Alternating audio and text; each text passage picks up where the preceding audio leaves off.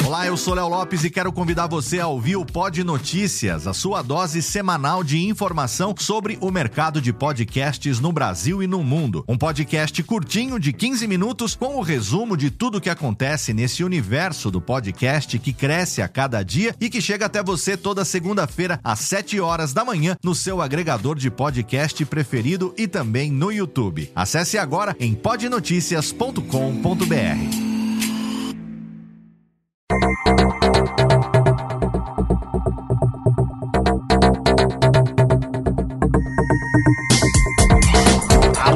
Técnica, alô Técnica, baixa a trilha técnica, seja muito bem-vindo. Esse é o episódio número 47 do Alô Técnica e hoje nós vamos falar sobre a identidade visual do podcast.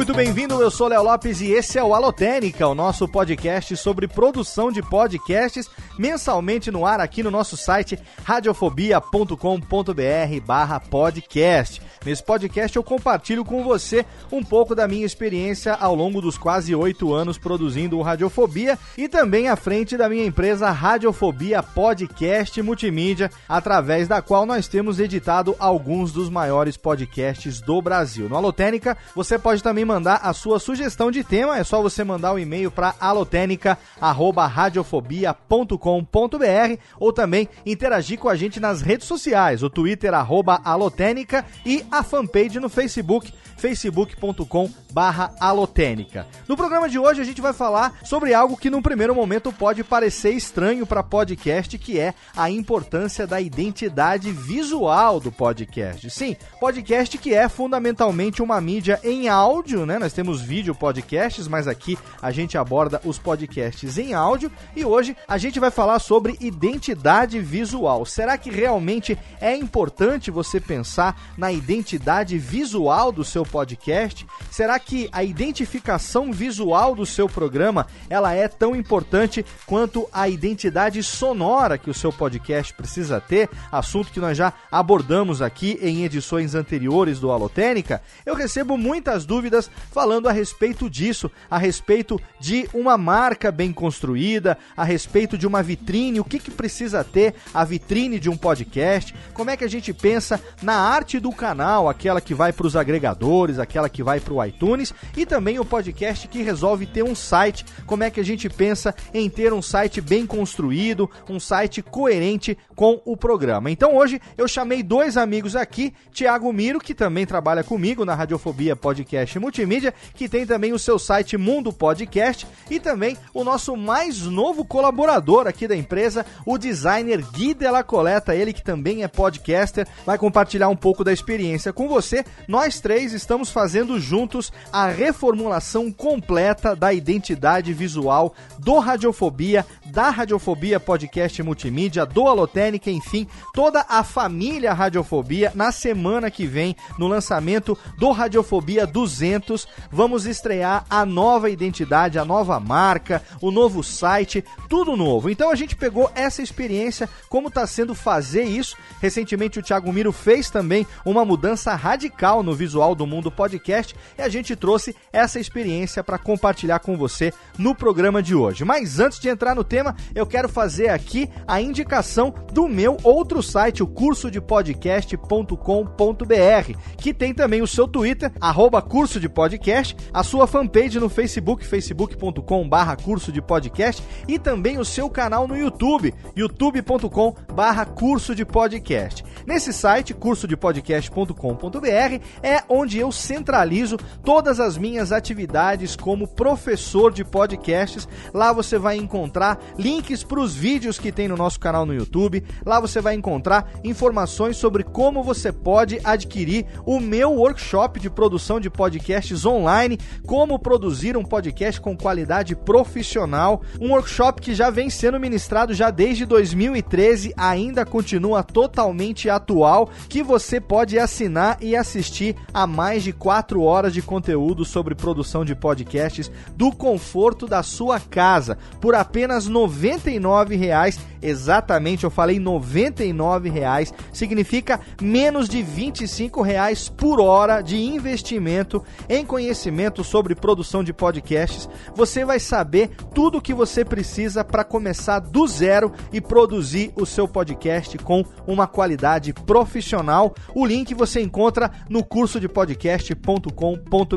Agora, se você quiser ter aí ao alcance das suas mãos um guia prático para produzir o seu podcast, então lá também você vai encontrar as informações para adquirir o meu livro Podcast Guia Básico, o primeiro e único por enquanto livro publicado no Brasil sobre produção de podcasts, um livro publicado pela Marsupial Editora, no qual eu compartilho cinco etapas, independente da ordem, essas cinco etapas, elas são comuns a todos os produtores de podcast e ali eu coloco com uma linguagem coloquial, com a linguagem que você está acostumado a me ouvir aqui no Alotênica, de forma fácil, de forma simples, quais são essas cinco etapas para que qualquer pessoa possa produzir com toda facilidade o seu podcast. Tudo isso, o link para o curso, o link para comprar as edições do livro, tanto na versão física quanto nas versões para os e-readers aí, para o seu Kindle, para o seu Kobo, para o seu iPad, você pode comprar na loja também do iTunes, no iBooks. Se você comprar a versão para Kindle, você pode ler no seu dispositivo Android, no seu desktop,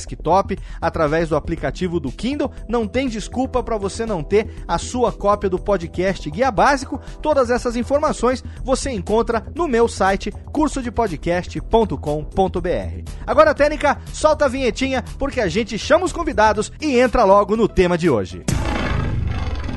Alô, Técnica! Alô, Técnica! Alô, Técnica! Segue programação Técnica!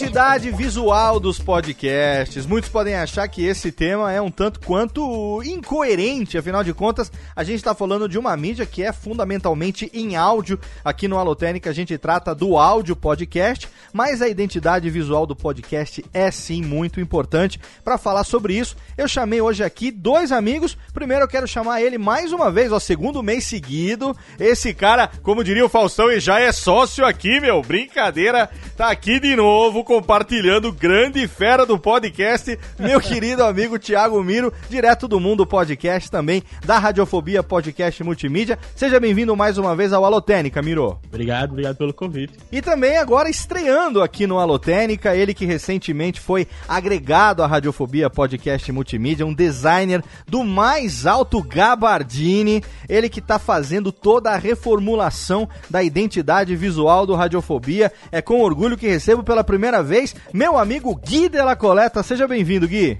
Eu que agradeço, muito obrigado pelo convite, Léo. Prazer estar aqui. Ô Gui, o Thiago Miro já é figurinha carimbada, todo mundo sabe que ele é do mundo podcast, todo mundo conhece, mas você, talvez algumas pessoas ainda não conheçam. Então apresente-se, por favor, e diga pro nosso ouvinte também que você é podcaster, você também edita, participa de um podcast. Faz um pouco aí da sua introdução. Exatamente. É, eu sou host e editor do Zona FA, é um podcast sobre futebol americano. A gente tem uma visão um pouquinho diferente, a gente fala de um jeito não tão comum, não tanto quanto um portal de esportes, alguma coisa assim. Eu tô lá e eu também sou designer há alguns anos, então tô na estrada pela internet, não tanto quanto esses monstros do podcast aí, mas você me encontra por aí, principalmente lá no canal Zona FA, que é o lugar onde a gente tá falando mais agora. Maravilha. Então, se você aí curte futebol americano ou se você não conhece, é uma ótima oportunidade para você conhecer. O link do Zona FA tá lá no post desse episódio do Alotênica, assim como também o Twitter lá do Gui para você acompanhar ele nas redes sociais. Eu chamei eles aqui hoje porque nós estamos nesse momento agora, há uma semana de lançar a nova identidade visual do Radiofobia. Por que, que a gente está fazendo isso? Porque eu resolvi que no Radiofobia 200, programa que vai ao ar na próxima segunda-feira, se você está ouvindo esse programa no dia do lançamento, dia 14 de novembro de 2016, nós vamos botar no ar o Radiofobia 200. E aí, juntamente com esse programa, vamos colocar toda a identidade visual nova, renovada, modernizada do Radiofobia. Por que, que eu resolvi fazer isso? Porque quando eu comecei o Radiofobia lá em 2009, eu não pensei em identidade visual. Foi, na verdade, a última coisa que eu pensei. Eu tinha a ideia do programa, eu queria levar o Radiofobia pro rádio, eu tinha o piloto. Em 2008 eu descobri o podcast, aí comecei a ouvir podcast, aprendi ouvindo, eu que já tinha feito curso de locução, eu que já tinha noções de sonoplastia, que já tinha um home studio em casa, peguei e falei, puta, pera um pouco, eu vou pegar isso daqui, eu vou adaptar, eu acho que eu vou transformar o projeto do Radiofobia, que era para ser um programa de humor no rádio, eu vou trazer ele para essa mídia chamada podcast. E aí eu fiz toda a parte sonora do Radiofobia. Eu pensei em como gravar, eu pensei em como editar, eu pensei na maneira de publicar e a última coisa que eu me dei conta foi que eu precisaria de um logo ou de uma marca. Como é que é, Gui, a expressão certa que a gente nunca fala? É logotipo, marca, logomarca? Como é que a gente se refere a esse símbolo que identifica uma marca, hein? Vamos lá, começando uh, a desmistificação aqui na Holotérica. Não existe logomarca. Olha aí. Então, Logo... tira da sua cabeça. Logomarca é uma palavra que, como diria Padre Quevedo, não existe. Não existe. Perfeito. É, logo e marca são coisas tecnicamente distintas, mas que estão juntos. Certo. Mas marca é o todo. Marca é o que a radiofobia é hoje, com a empresa, com os podcasts que, que são feitos por ela e também com toda a presença dela na web e em outros lugares. Certo. Logo é a grafia, é o que você vê, é o, é o que você. é o, o tangível que a gente fala. Certo. É, marca e logo, elas não podem existir na, existir na mesma palavra porque elas são a mesma coisa. Entendi. Agora, logotipo, é, logotipia, que não é usado, mas o correto é logotipo, é, logo, e marca é, é o, o, todo, né? Se a gente tá falando só do visual, a gente fala de logo, logotipo. Então quando eu chegar no meu designer, para facilitar, eu vou dizer, eu quero um logo. Tá tudo certo. Exatamente. A não ser que você queira, além da identidade visual, que é o logo, a não ser que você queira algo mais completo, que é a, o branding todo da coisa, que aí a gente vai falar, além do visual, a gente vai falar de tom de voz, a gente vai falar de tipo de comunicação, é, a presença toda. Visual, logo. Perfeito. Então a gente tem uma marca. Essa marca, ela tem um logo, ela tem um slogan eventualmente, né? Ela tem, enfim, uma identidade visual que é composta por vários elementos, correto? Correto. Perfeito. Então, lá em 2009, eu me dei conta de que, num primeiro momento, eu precisaria de um logo. Eu tinha o nome, que até então não tinha intenção de ser necessariamente uma marca, era para ser o nome da atração, Radiofobia. E aí eu falei, puxa vida, eu preciso de uma identificação visual. Algo que eu vá usar no header do site, algo que eu vá usar nas vitrines dos programas. E aí, puxa vida, eu me vi num beco sem saída. Então o que, que eu fiz? Eu peguei o Fireworks, que é um editor de imagem que você pode me apedrejar, mas eu uso ele até hoje. Eu não sei usar Photoshop. Metralhe, quem sabe, mas eu não sei. Eu não entendo a lógica do Photoshop. Eu ainda uso Fireworks. Agora o Gui tá me colocando uma 12 na cabeça e tá me obrigando a aprender a usar o Photoshop, tomar vergonha na cara. Mas até então eu uso o Fireworks. E o que, que eu peguei? Uma fonte que para mim remetia à rádio que seria uma fonte mais quadrada, né, uma coisa mais caixa alta, inspirada exatamente na imagem daquele rádio quadrado dos anos 80, e uma fonte que remetia à palavra fobia. Escolhi o amarelo para o rádio, o vermelho para o fobia, uma fonte chamada Creepy, se eu não me engano. É, peguei um vermelho sangue e eu criei essa palavra radiofobia com acento no rádio. Porque existe a palavra radiofobia sem acento no ra, radiofobia, que significa medo à radiação, ou a pessoa que tem hipersensibilidade à radiação, coisas relacionadas à radioatividade. E eu queria que fosse algo que remetesse ao medo do rádio, e isso não existe. Então eu criei, na verdade, uma palavra que para mim teria que funcionar a partir daquele momento como logo e posteriormente também acabou se consolidando como marca. Por isso que o radiofobia tem um acento no rádio, mesmo sabendo que essa palavra não existe. Como é a minha marca, eu posso fazer como eu quiser. Na é verdade, o, o Gui, agora você me desminta se eu tiver errado, mas é aquela coisa, né? O, o, a farinha é minha, eu faço o bolo que eu quiser. A marca é minha, se eu definir que esse rádio vai ter acento, poderia ter até crase, desde que eu quisesse. Se eu estabeleci isso como símbolo, eu acho que você tem essa liberdade uma vez que você está criando uma marca, não tem? Sim, sim. Além disso, acho que você já deve ter visto, a maioria das pessoas já deve ter ouvido, na verdade, que existem músicas que também têm essa liberdade poética, né? Que uhum. você pode escrever uma palavra que não existe, ela pode ser pronunciada, ela pode ser escrita, ela não tá no vocabulário, não tá no dicionário nem nada, mas ela faz parte da poesia, ela faz parte desse, desse lúdico, né? Então, ela, é, ela tem toda a liberdade para acontecer. Então, radiofobia com acento é, agudo no A, no rádio, não tem problema nenhum. É a sua marca, como você disse, tá totalmente correto. Perfeito. É você quem criou, você quem definiu como vai ser, a presença dela é você quem define, então tá tudo liberado. Maravilha. E foi assim que eu vim desenvolvendo ao longo desses anos, né? Vim aprendendo a editar a vitrine um pouco melhor, no começo copiando o que era tendência na época, o que os podcasts faziam, recortava vários elementos e misturava no melhor estilo do Nerdcast, que faz aquele mosaico de elementos que tem a ver com o tema do programa. Muito podcast ainda faz isso, não tem problema nenhum, mas ao longo dos anos eu fui tentando modernizar, eu fui tentando melhorar, eu fui tentando evoluir e aí o Ed Palhares, que é o nosso grande amigo, colaborador de longa data aqui do Radiofobia, designer, ele que tem lá a Magic Box, que faz as canecas mais iradas da internet, junto com a sua esposa Pri. O Ed, que é um excelente caricaturista também, um excelente designer, ele começou a colaborar e ajudar a fazer outras coisas para o Radiofobia. Aí na Campus Party de 2011 veio a necessidade de fazer uma camiseta. Então aí a gente começou a pensar e aí na nasceu nas mãos do Ed Palhares, aquele logo que você conhece até agora. Se você entrar no site agora, você vai ver o logo do Radiofobia com aquele microfone vintage, aquelas caixinhas de som, aquelas estrelinhas, como se fosse um brasão, como se fosse um selo. E até então a gente veio desenvolvendo dessa maneira, de acordo com a necessidade, a coisa foi acontecendo. Só que agora o que, que acontece? Com a empresa, com os clientes, com a necessidade de ter uma cara cada vez mais profissional que reflita a qualidade do trabalho que a gente desenvolve. Então aí eu falei, bom, então agora está na hora de parar, de respirar de pensar realmente em desenvolver um logo para nossa marca que tenha um conceito, que tenha uma identidade, que tenha um porquê.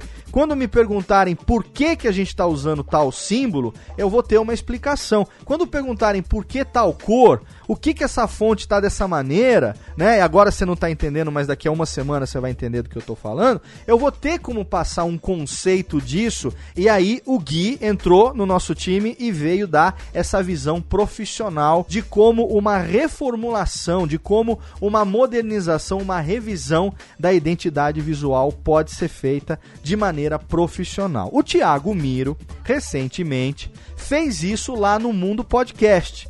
Se você acompanha o Mundo Podcast, você vai se lembrar que até recentemente o Mundo Podcast tinha um logo fundamentalmente vermelho, agora tá lá todo trabalhado no azul e branco e tal. Miro, compartilhe um pouco da experiência, do porquê que você resolveu fazer isso e como que você evoluiu da identidade visual que você tinha para essa que a gente encontra hoje lá no Mundo Podcast.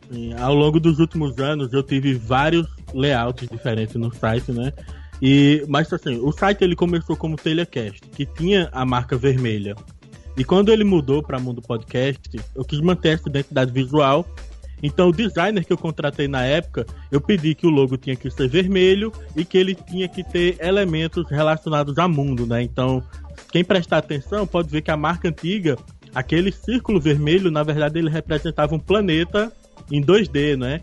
Só que na época não foi exatamente um designer que fez a minha logo, foi um ilustrador. Então ele exagerou muito nos elementos pesados, né? Minha marca tinha degradê, tinha um esfumaçado, né? Uma sombra ao redor da logo e deixava ela muito pesada, né? Eu era obrigado por conta disso a usar um background preto no meu site também.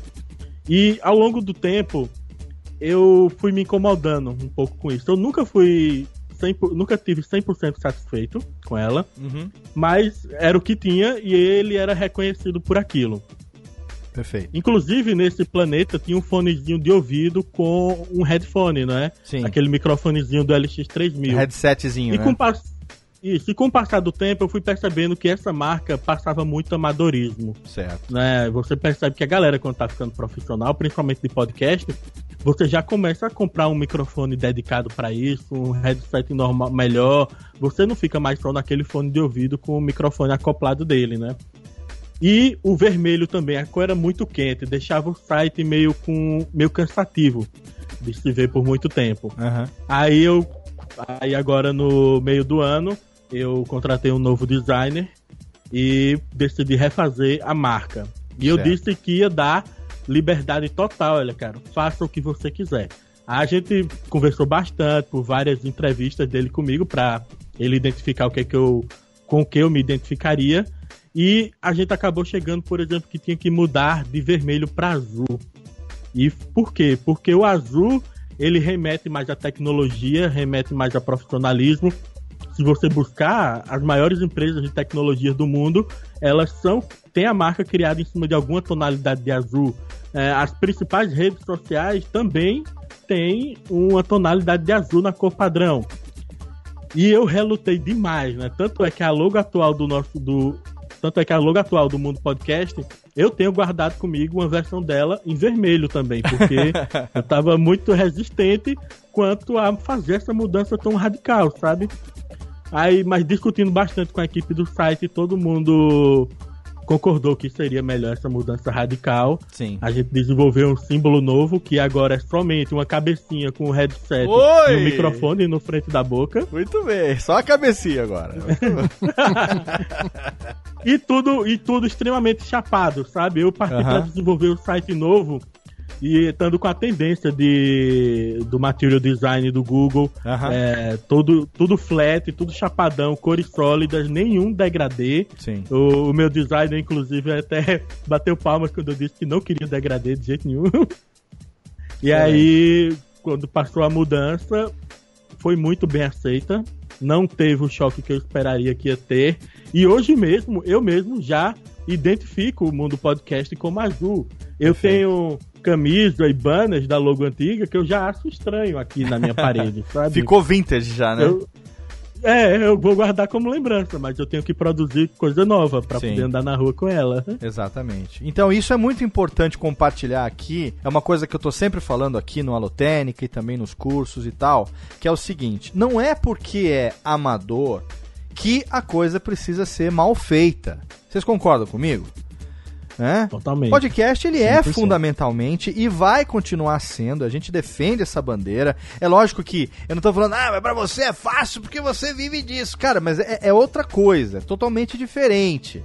Né? Hoje o podcast pra gente é um negócio, a minha empresa é uma produtora, o Miro trabalha exclusivamente com podcast comigo, a gente tá junto. O Gui também tem o trabalho dele, mas agora tá começando a prestar serviço pra gente também, assim como já acontece com outros colegas aqui.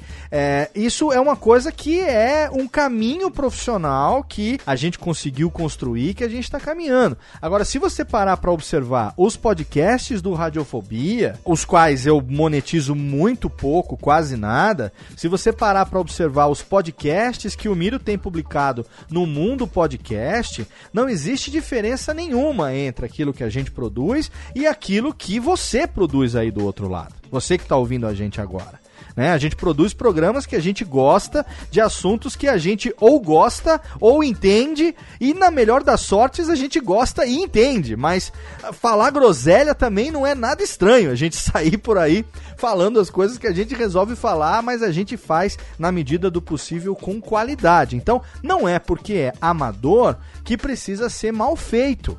Né? A gente encontra três tipos de coisas aí, não só na identidade visual, como também na identidade sonora. Mas a gente encontra três tipos. A gente encontra aquele que é extremamente bem feito, a gente encontra aquele que é, vamos dizer assim, aceitável, mas que a gente também pode chamar de meia boca, que ninguém elogia muito, mas também não reclama, e a gente tem aquele que é notavelmente tosco. E uma coisa que é incrível de pensar é que é o seguinte: os que mais se destacam dentre esses três tipos, o bem feito, o aceitável e o tosco, são os dois extremos. O extremamente bem feito e o extremamente tosco. Aquele que é meia boca, aquele que é aceitável, ele tá, ele tá medíocre, ele tá, como diz a palavra, mediano. Ele tá na média. É, ele não, não fede nem cheira, ou como diria minha avó, ele não caga nem desocupa a moita. Ele tá ali. Simplesmente. Né? Então aí a gente tem que seguir um caminho, a gente precisa optar em algum momento. E é claro, se a gente quer ter uma credibilidade, se a gente quer desenvolver um trabalho que tenha uma qualidade, então a gente parte para o bem feito. E foi isso que agora, depois de quase oito anos com o logo. É o logo ou a logo? É outra coisa também, hein, Gui? Tanto faz a gente se referir no masculino, gênero ou feminino, ou tem o certo também? Porque a, a, acho que o logo remete a logotipo e a logo logo remete a logomarca, mas logo como palavra termina com O, e aí? Então, volta naquela explicação que eu falei. A logomarca não existe, então tecnicamente a logo é como se você estivesse abreviando a logomarca. Então, ficamos em o logo. O, o logo. O logo, perfeito. Então vamos. vamos Ou a gente vai errar direto. visual. A identidade visual. Mas a gente vai errar direto aqui, então até aí. é mais. não pra... tem problema nenhum. Que não tem a porque... menor importância, Laurito não tem a menor importância. Também. Não tem a menor importância. Mas o que tem importância sim é a gente não desconsiderar, aí sim, a importância da identidade visual para os podcasts. Que, a meu ver, ela é tão importante quanto a identidade sonora. Alô, Técnica! Alô, Técnica! Alô, Técnica! Segue programação Técnica! Todo mundo tem a sua identidade né? A sua identidade, você, pessoa física, é seu RG. A identidade de uma empresa, a identidade no significado de documento é o CNPJ de uma empresa, é o RG de uma pessoa física. O podcast, ele precisa ter uma identidade sonora, eu bato nessa tecla sempre, que o identifique, que o faça destacar perante outros. Se você começa a ouvir o Nerdcast, nos primeiros segundos você tem certeza que é o Nerdcast. Você não tem dúvida que é o Nerdcast. É Isso. aquele programa e pronto. Se você começa a ouvir um Ultra Geek, se você começa a ouvir um Papo de Gordo, se você começa a ouvir um Zona FA, você não tem dúvida de que aquele é aquele programa. Não tem outro programa, é aquele que está começando. Isso é identidade sonora. Identidade sonora é o plim plim da Globo, identidade sonora é a assinatura de um determinado canal, é aquele som, aquele efeito que começa e você consegue identificar e aí depois ele é acompanhado de uma trilhagem coerente, ele é acompanhado de uma sonorização coerente. A gente vende aqui na empresa pacote que a gente chama de identidade sonora, pacote de plástica, onde onde a gente se propõe a produzir como serviço vinheta de abertura, vinheta de transição, vinheta de encerramento, um pacote de trilha, tudo isso para que tenha uma coerência, uma identidade sonora naquele programa que o faça se destacar ou que o faça facilmente identificável no meio de tantos outros podcasts existentes. Então não é porque é uma atração em áudio que não precisa ter uma identidade visual. Porque a identidade visual, Thiago Miro e Gui, agora chegou a hora da gente colocar isso e explicar por quê. Vocês concordam comigo? A gente vive num meio de internet onde o primeiro chamariz é a imagem e não o som. Aquilo que faz a pessoa clicar no teu podcast no meio de tantos existentes no diretório de agregadores ou do iTunes, ou no meio de tantos posts que passam pela timeline do Twitter e do Facebook, é uma imagem que chame a atenção. Essa imagem, ela precisa estar coerente dentro da identidade visual do podcast. Isso tem propriedade ou isso é uma justificativa que eu inventei para trazer coerência para o meu argumento, hein, menino? Ó, num ponto de vista que eu tenho, assim, de pessoa de fora da área do design, só observando, é que você, para conquistar um ouvinte, você tem diversas boas impressões que você tem que causar e não pode falhar em nenhuma delas. Certo. E a identidade visual é a primeira delas. Perfeito. Se você causa uma má impressão, por exemplo, uma coisa que eu tenho bastante má impressão são diversos podcasts norte-americanos que o site é um lixo. E como eu não conheço os podcasts, quando eu abro um site, eu olho aquele site, me desestimula, eu não vejo nenhum estímulo a clicar no play daqueles podcasts. Perfeito. E isso é uma impressão nossa como produtores, Gui, ou isso realmente você que estudou, você que trabalha com design, você que está aí reformulando toda a nossa identidade visual do Radiofobia, isso tem propriedade ou realmente é uma impressão nossa de dentro para fora? Isso tem total propriedade e uma analogia bem rápida, bem básica aqui. É, a velocidade da luz é mais rápida que a velocidade do som. Porra, é, é. muito mais rápida. Perfeito. Então, não só no cálculo, na teoria, na prática isso é muito aplicado, porque a gente tem a primeira impressão é basicamente visual. Antes da gente se interessar por ouvir um podcast, a gente tem que ver o podcast. Uhum. O Miro colocou muito bem. Os podcasts gringos, eles são sites são infinitamente inferiores aos os que a gente tem aqui. A gente, aqui no, no Brasil a gente tem um cuidado muito maior em, apesar das três dos três pilares que a gente tem, do tosco, do mediano e do, e do muito bom, a gente tem um cuidado maior, uma presença maior do que os gringos. Mas por outro lado, se você abre, por exemplo, o, o Pocket Casts, todos os features, né, os podcasts ali que são colocados por patrocínio e tudo mais no aplicativo, a maioria deles, até porque eles são pagos, uhum. eles é, pagam para aparecer ali, eles são muito bonitos. Visualmente falando, eles são muito atrativos. Sim. E é esse o ponto.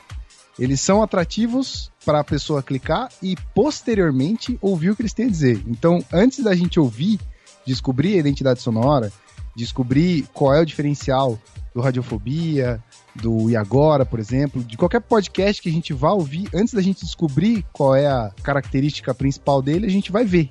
Então, se a gente não se interessar, se não for muito tosco e falar, pô, esses caras estão fazendo um negócio tão feio que eu vou ver pelo menos o áudio se é bom. Uhum. Ou, caramba, é tão bonito que eu vou ouvir. Então, é, tem esse primeiro contato que é visual. Tanto que, em outro aspecto, é, indo para comunicação mesmo, a gente tem o famoso call to action, né? Isso passa tempo e isso nunca vai morrer. Uhum. É, um, é, um, é, um, termo que vai e vem, mas existe o call to action. Você tem que chamar a pessoa para ação. Você tem que chamar ela para poder clicar no seu podcast, poder ouvir e depois se identificar. É, sem o atrativo, sem o call to action, sem chamar a pessoa para ir até você, ela não vai.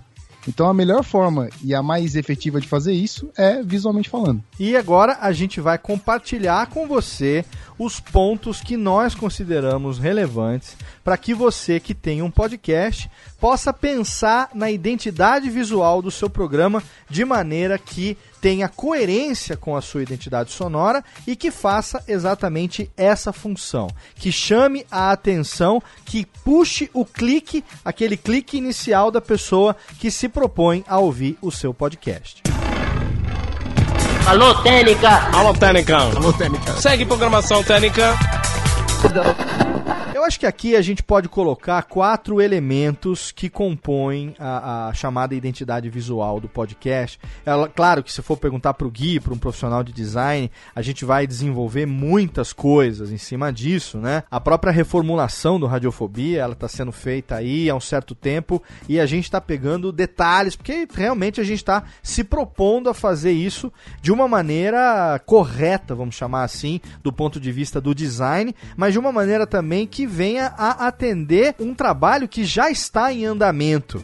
Né? É uma marca conhecida já. Então é diferente, né, Gui? Você desenvolver do zero uma nova marca e você reformular uma marca que já é conhecida, né? Você pautou em identidade sonora e se você vai começar um podcast do zero, tecnicamente você vai começar tudo do zero. Então, Sim. além da identidade sonora, do assunto que você vai falar, das preocupações que você tem no seu conteúdo, é, você tem que ter a preocupação de como mostrar esse conteúdo. Então, se você vai começar tudo do zero, você vai começar, além do programa, uma marca do zero.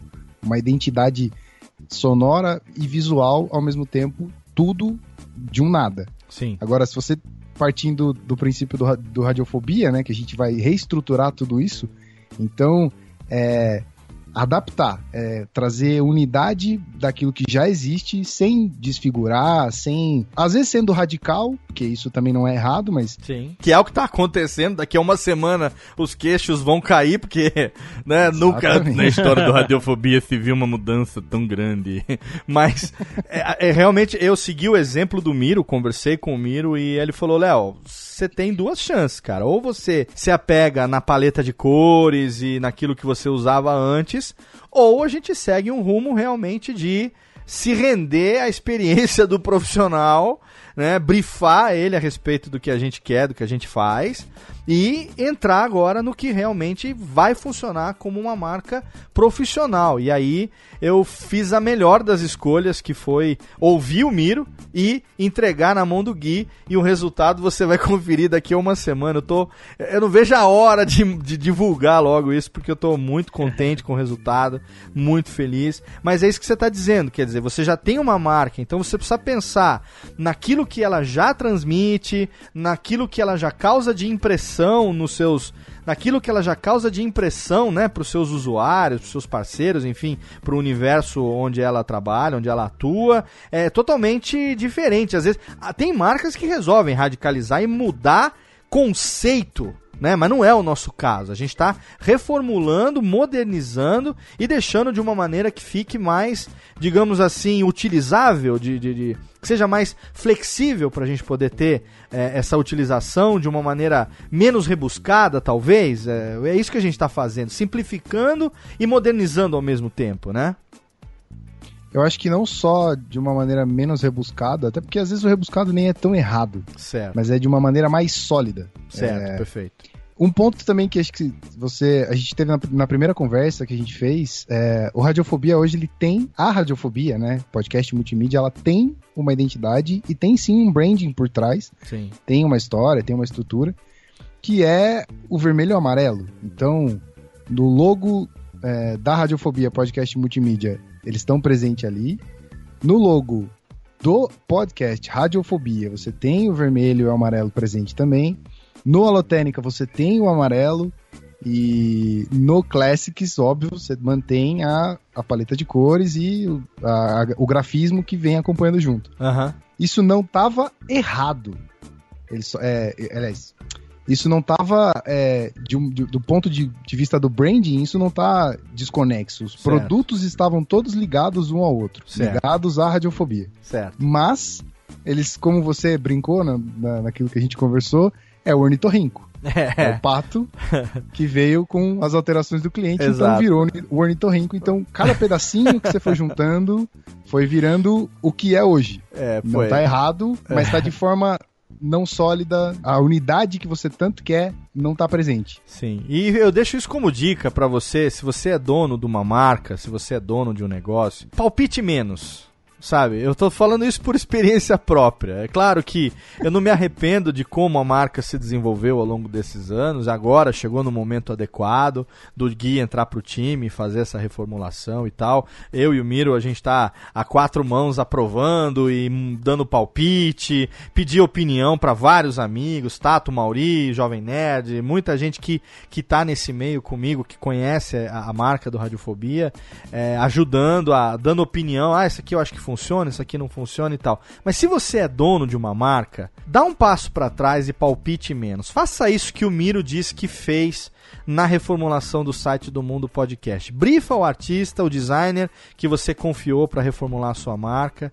E palpite menos, porque eu até hoje eu sempre tive muito apego ao negócio, talvez porque é uma coisa natural, o negócio é meu, eu construí com tanto sacrifício e, e ainda estamos batalhando que nem os filhos da mãe no dia a dia para consolidar o negócio, para manter, né, um nome, uma credibilidade, uma qualidade aí, trabalhando aí, puta, 12, 14 horas por dia, né, Miro, virando madrugada não tem tempo ruim, a gente não diz não, sabe? É, então, a gente tem apego àquilo ali que é, que é tão é, suadamente construído, sabe? Então, chegar e falar assim, puta, mas eu vou desapegar desse microfone que eu gosto tanto, sabe? Pô, eu vou desapegar desse vermelho, desse amarelo que eu gosto tanto. Cara, desapega, desapega. Não é o LX, mas desapega e brifa o seu artista, o seu designer de confiança e deixa ele mostrar, porque o que eu aprendi nesse processo todo com o Gui é que a visão do cara que estudou para isso ela, cara, a sua, por mais que seja dono do negócio, ela nunca vai se aproximar da visão de quem tem a noção do que está fazendo ali, sabe? Então, coloque-se numa posição de cliente realmente, brifa ele daquilo que você quer que tenha, daquilo que você realmente não gostaria que tivesse, é, e desapega, porque senão vai virar isso que a gente está falando, é a brincadeira que tem do ornitorrinco, né? Que o ornitorrinco é o pato que foi desenvolvido pelo artista com os palpites do cliente, né? O cliente foi falando, muda isso, muda isso, muda aquilo, que era para ser um pato, virou aquela coisa que é o, o Frankenstein do mundo animal, que é o ornitorrinco, né, cara? Vou dar um exemplo de como você não dá pitaco no trabalho do designer, é. acaba resolvendo muita coisa. É, recentemente, a Kel Bonassoli e eu lançamos um novo podcast, o Faz Bem, uhum. e quando a gente contratou o mesmo designer que fez a logo do Mundo Podcast, a gente explicou para ele o que é que a gente queria, e o logo que ele mandou pra gente foi um smile amarelo e roxo em fundo branco. e a gente ficou louco com aquilo, sabe? Por que, que a gente não pensou nisso antes, sabe? E a forma que ele fez a jogada de cores funcionou perfeitamente bem, sabe? Uhum. Coisa que a gente não, nunca tinha, nunca, não pensou, não veio na cabeça da gente, sim, sabe? Sim. E vai acontecer isso agora, semana que vem, quando você que está ouvindo esse programa é, vir, né, qual será a nova marca do Radiofobia e tudo isso, você vai entender isso que eu estou falando aqui, que foi exatamente o que o Gui me disse. Falou, Léo, isso aqui identifica a Radiofobia Podcast Multimídia. A gente tem alguns elementos aqui que a gente precisa manter, claro, mas a gente puta, dá para simplificar isso e transmitir de uma maneira bem mais eficiente, que vai comunicar muito mais fácil. E aí, cara, eu me rendi e quando isso aconteceu, realmente foi um prazer, uma satisfação muito grande, porque eu, eu não imaginava, se eu fosse pensar, jamais chegaria no resultado que a gente chegou. E uma pessoa que também aqui preciso fazer justiça e agradecer é o meu grande amigo Brão Barbosa, ele que todo mundo aí talvez conheça é, como quadrinista, mas ele também é designer, ele tem um trabalho fantástico também como designer de marcas e logos e tudo mais, que foi quem fez o trabalho intermediário, né? Foi quem fez, vamos dizer assim, a vulgarização, vulgarização no termo técnico para quem não conhece, é aquele cara que pega um negócio que é muito complexo, tipo Camões, e transformar num negócio que seja compreensível para qualquer pessoa. Então o Brão fez isso.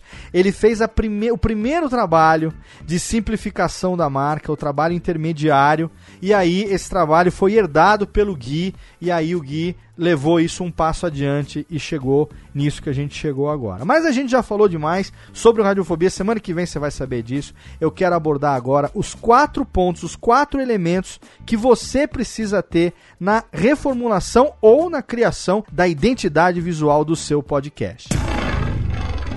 Alô, Técnica! Alô, Técnica! Alô, Técnica! Segue programação Técnica! Acho que o primeiro é a própria marca, né? Então, a marca que é o nome e talvez também é, um slogan, ou tagline é a mesma coisa que slogan, ou Gui, ou não? É, foi o termo gourmetizado do slogan. Do slogan. Então, antigamente a gente usava radiofobia como podcast, tinha aquela frasezinha que eu criei lá em 2009 que era o podcast antiácido e efervescente, que era uma brincadeira com coisas ácidas, humor ácido, né?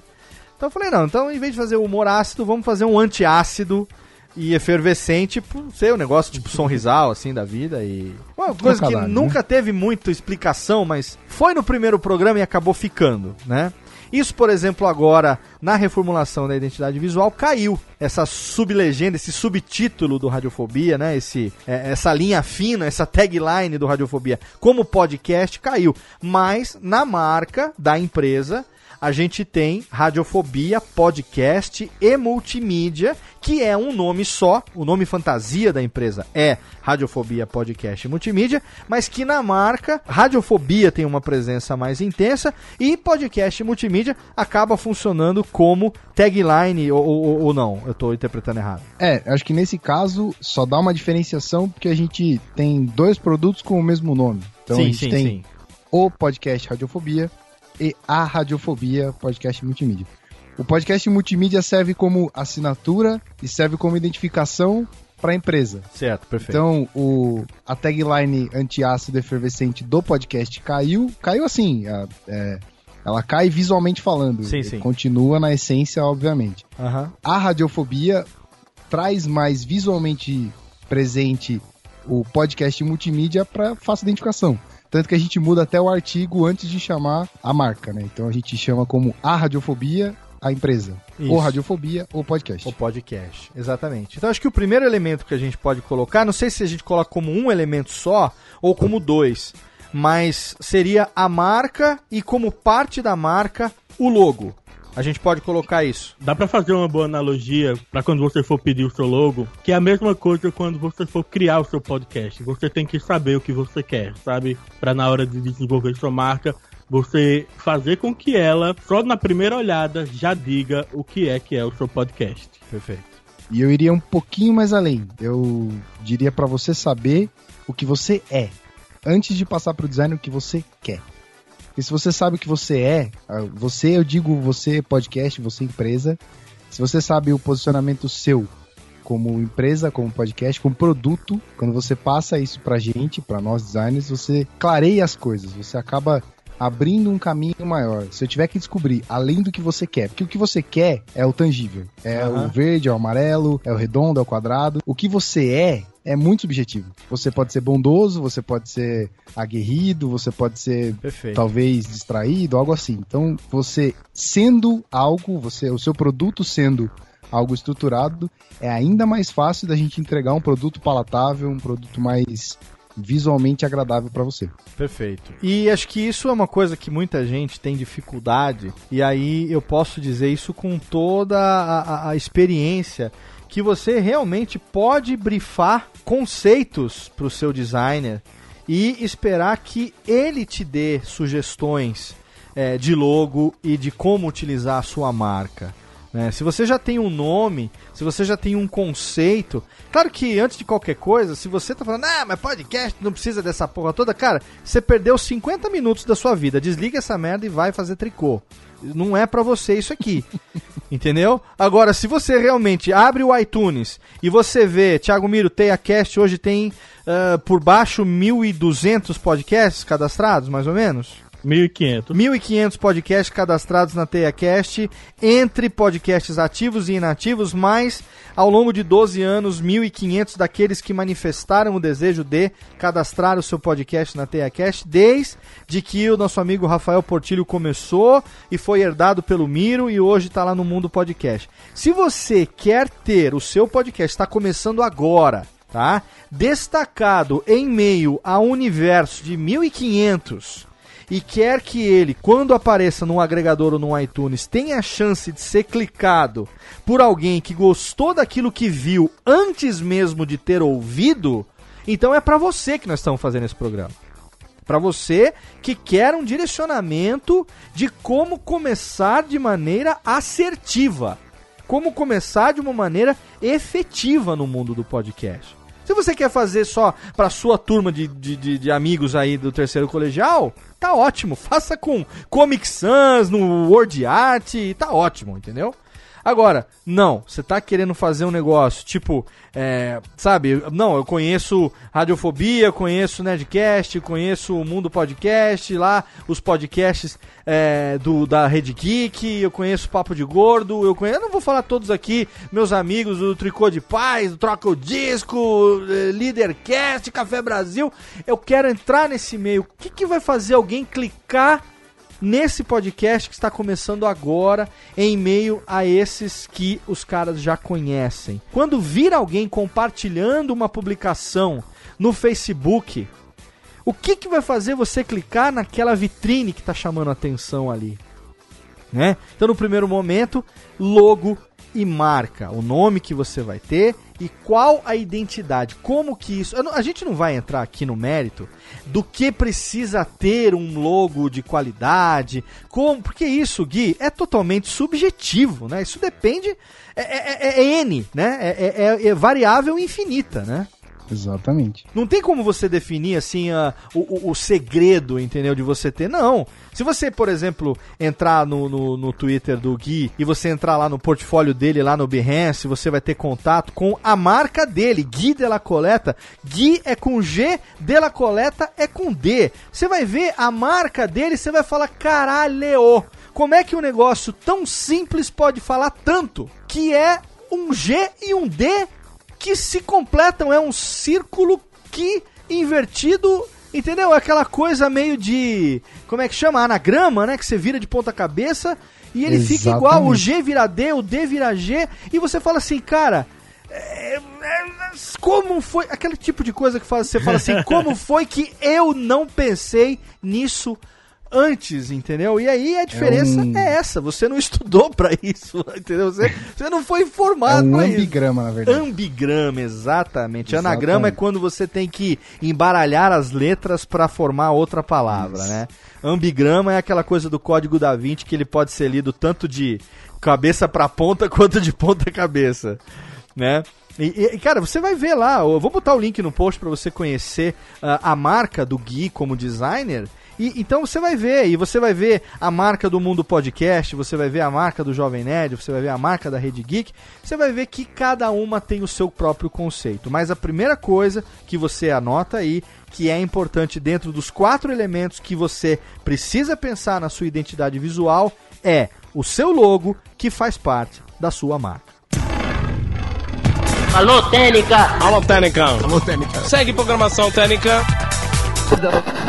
Muito bem, o podcaster definiu então a sua marca. A partir dela, o designer desenvolveu o logo. Ele já tem o símbolo que ele vai utilizar para o seu podcast. Ele já tem a marca que ele vai utilizar. Ela pode ter uma tagline, ela pode ter um slogan ou não. E aí a gente entra no segundo elemento que é importantíssimo para o podcast, que é a arte do canal. Tiago Miro, o que é e qual é a importância da arte do canal de um podcast? Bom, basicamente a arte do canal é aquela arte que vai aparecer para todo mundo, é aquela coisa que vai estar tá lá te convidando a assinar o canal da pessoa, né? Se você vai ser compelido a assinar ou não, é outra história, né? Um exemplo legal, por exemplo, que eu tenho é do podcast Pode Programar, que você tem lá a marca delas, que é simplesmente um código em HTML, mas que a arte do canal é cheia de elementos ligados à programação, sabe? Porque quando o cara de tecnologia bate o olho ali, não tem dúvida sobre o que é aquele podcast, mesmo que ele não leia o nome que está na arte também. A arte do canal é a capa do seu programa, é a maneira como você vai identificar ele no diretório do iTunes, é a maneira que o seu ouvinte vai identificar quando ele jogar o nome do seu podcast no agregador preferido, quando ele assinar o seu feed.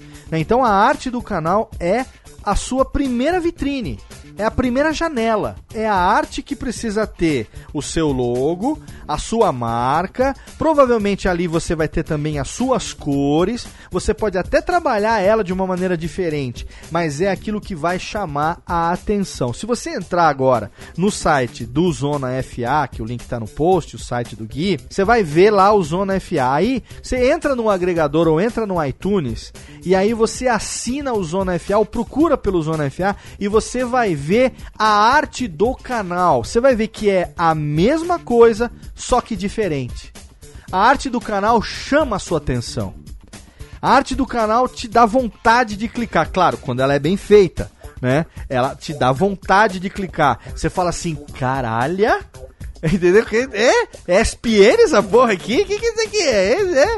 Olha que foda pra é. caralho. Porque a arte do canal é a sua primeira vitrine.